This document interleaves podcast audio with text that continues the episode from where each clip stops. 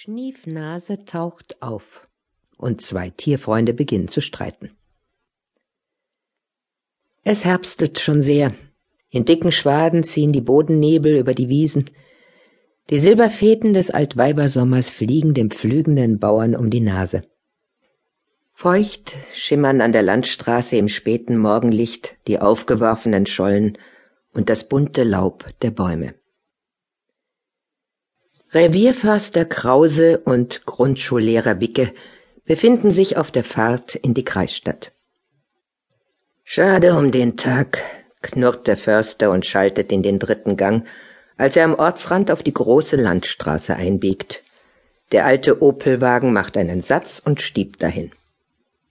Der Revierförster muss zu einer Sitzung in der Stadt und hat eine schöne Wut im Bauch, denn er weiß schon, was die Herren dort von ihm wollen.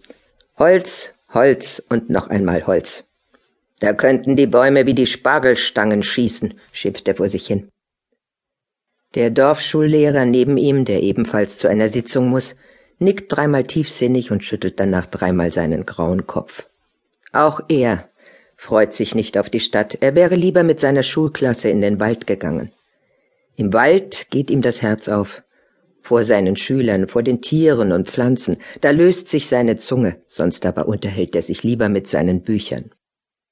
Ja, ja, Wicke, räuspert sich der Förster und schneuzt verächtlich in sein Taschentuch. Im nächsten Augenblick aber bremst er so scharf, dass der kleine Wagen fast ins Schleudern kommt und der Lehrer erschrocken hochfährt. Er sieht eine kleine erdfarbene Kugel, die mitten auf der Straße liegt und um ein Haar überfahren worden wäre. Der Förster schaut zurück. Schniefnase, ruft er, dann gibt er wieder Gas. Schniefnase, fragt der Lehrer, wer ist das? Ein Igelwicke, ein ausgewachsener, fetter Swieneigel. Und deshalb fährst du uns bald in den Straßengraben? Es ging nicht nur um den Igel, mein Lieber, sondern auch um meine Reifen. Solch ein Igelstachel ist sehr spitz und sehr hart.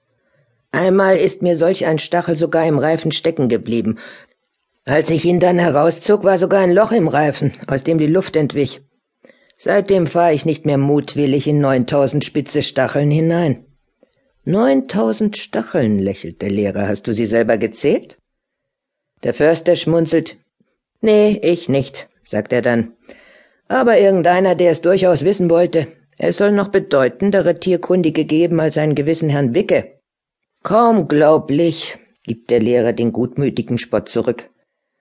Was hat Schniefnase überhaupt noch draußen zu suchen? Er sollte jetzt Anfang November doch längst schlafen, meint er dann. Eben, nickt der Förster. Aber diesen Viechern fällt es leider nicht ein, sich nach den Vorschriften der Herrn Zoologen zu richten. Der Igel verdient eine ernsthafte Verwarnung. Wenn die Außentemperatur nur noch acht bis zehn Grad Celsius beträgt, hat er in den Winterschlaf zu fallen. Er darf dann auch nur noch sechs bis höchstens neun Atemzüge in der Minute tun. Falsch, unterbricht ihn jetzt der Lehrer. Die neuesten Forscher erlauben ihm nur einen bis fünf Atemzüge in der Minute. So? staunt der Förster. Ich las aber erst gestern sechs bis neun Atemzüge. Und ich kann es dir schwarz auf weiß zeigen. Ein bis fünf Atemzüge, trumpft der Lehrer auf. Minutenlang soll die Atmung sogar ganz aussetzen. Die beiden Männer blinzeln sich vergnügt an und lachen dann laut. Übrigens, fährt der Lehrer fort, muss ich dich auch noch auf einen anderen Irrtum hinweisen. Du hast letzthin behauptet, die jungen Igel kämen nackt und ohne Stacheln auf die Welt, nicht wahr? Stimmt, nickt der Förster. Schon mehr als einmal habe ich mir Igel gehalten und immer kamen die Jungen nackt und stachellos angepurzelt. Dann musst du das nächste Mal deine Augen besser aufmachen. Der junge Igel wird mit Stacheln geboren. Bei der Geburt trägt er bereits 100 kleine weiße Stacheln. Er hat aber eine derartig weiche und aufgequollene Haut, dass die ebenfalls noch weichen Stacheln sich in dieses Polster zurückdrücken. Die Haut schrumpft nach der Geburt schnell ein und die Stacheln erheben sich. Na schön. Man sieht zwar keine Stacheln, aber er hat doch schon Stacheln. Warum nicht? Sonst noch etwas Neues? Ja, nickt der Lehrer und der Schalk blitzt in seinen Augen. Es ist nicht wahr, dass der junge Igel das Zusammenrollen erst später lernt. Er kann es schon nach vierzehn bis sechzehn Tagen. Es sind ferner Fabeln, dass der Igel Obst auf seinen